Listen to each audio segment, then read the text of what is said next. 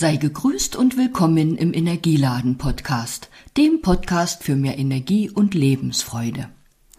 Gestern hat mich die Hitze inspiriert, ein Gedicht mit dem Titel Der Sonne Chance und Wonne zu schreiben, das du dir anhören kannst.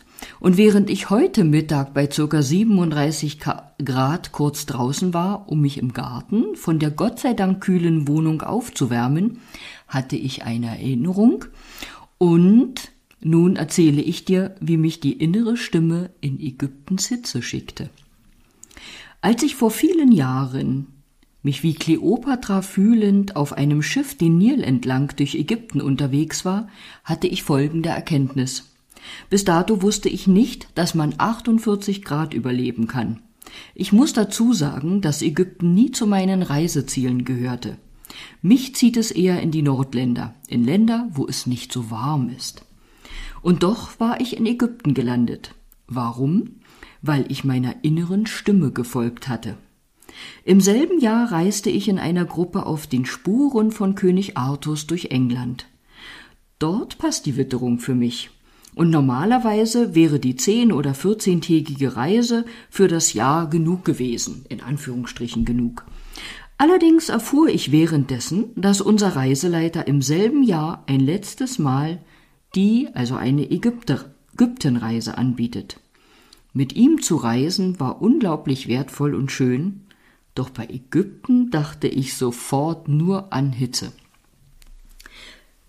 Gleichzeitig rebellierte aber meine innere Stimme förmlich. Mir war klar, ich solle nach Ägypten reisen. Nun ja, unsere Komfortzone zu verlassen tut definitiv gut. Ich ging noch einige Male in mich, doch es war eindeutig, Ägypten rief. Irgendwie hatte ich die ganze Zeit das Gefühl, es geht nicht wirklich um Ägypten, sondern um etwas anderes. Und so sollte es dann auch sein. Der in England fehlende zweite Reiseleiter war nun dabei. Er begleitete sozusagen die Reise auf heilsame Art und Weise. Das genauer zu erklären würde jetzt den Rahmen sprengen. Jedenfalls wusste ich sehr bald, dass es um unser Aufeinandertreffen ging. Nun, liebe Leser und Hörer, erwartet nicht, dass ich gleich davon berichte, dass wir dann geheiratet, ein Haus gebaut und viele Kinder bekommen haben. Nein, der Grund unserer Begegnung war ein anderer. Ich gehe davon aus, dass wir wiedergeboren werden, also vermutlich auch schon mindestens einmal auf der Welt waren.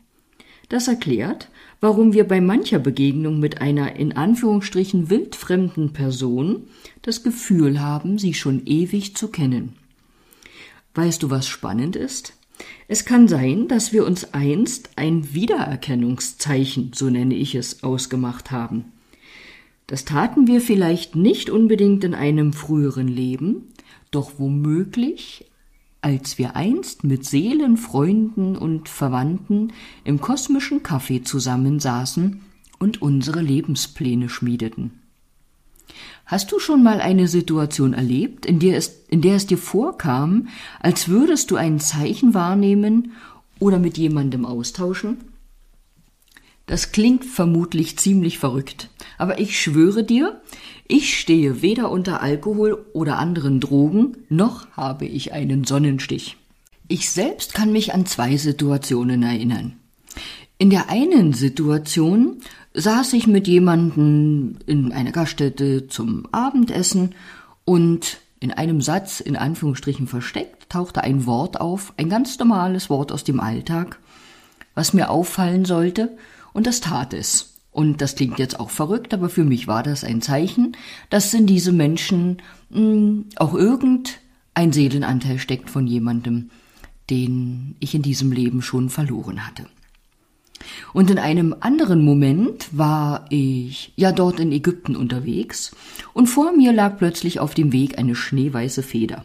Und ich wusste in dem Moment, ich solle sie einer bestimmten Person geben.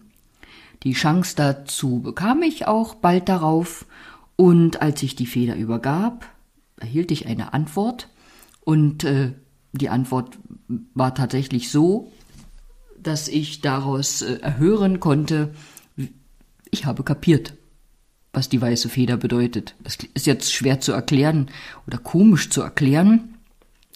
Ja, aber unbewusst hatte die andere Person vielleicht genauso ein Déjà-vu wie ich in dem Moment, weil als ich die Feder übergab, war das so eine Situation, dass ich dachte, ups, die hast du schon mal gesehen, in der warst du schon mal.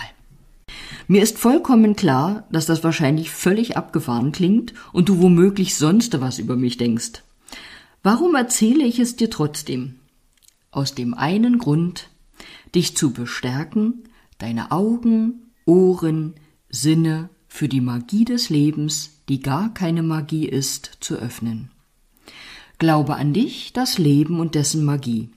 Diese Worte findest du jeden Tag aufs Neue in meinem Morgengruß. Den kannst du sehen, wenn wir per WhatsApp, Facebook oder Instagram verbunden sind. Sollten wir das nicht sein und du möchtest das, findest du unter dem Podcast den Link dazu. Ich möchte dich motivieren, deiner inneren Stimme zu lauschen und ihr zu vertrauen. Vielleicht möchtest du dazu auch eine frühere Podcast-Episode anhören. Auch diesen Link findest du unterhalb des Podcasts, unterhalb der Episode. Und vielleicht fällt es dir schwer, deine innere Stimme wahrzunehmen. Wenn dir der Draht zu ihr vermeintlich verloren gegangen ist, helfe ich dir gern dabei, wieder Kontakt zu bekommen. Solltest du Interesse daran haben, dann nutze einfach ein kostenloses Beratungsgespräch, dann können wir klären, ob und wie ich dich unterstützen kann. Schreib mir dazu einfach eine Mail, eine WhatsApp-Nachricht oder hinterlasse mir auf der Mailbox deine Anfrage. Ja, und nun sende ich dir hitzige Grüße aus einem hitzigen Sonntag, wünsche dir trotzdem kühle Gedanken, einen klaren, kühlen Geist und das Allerbeste für den Rest des Tages. Bis bald.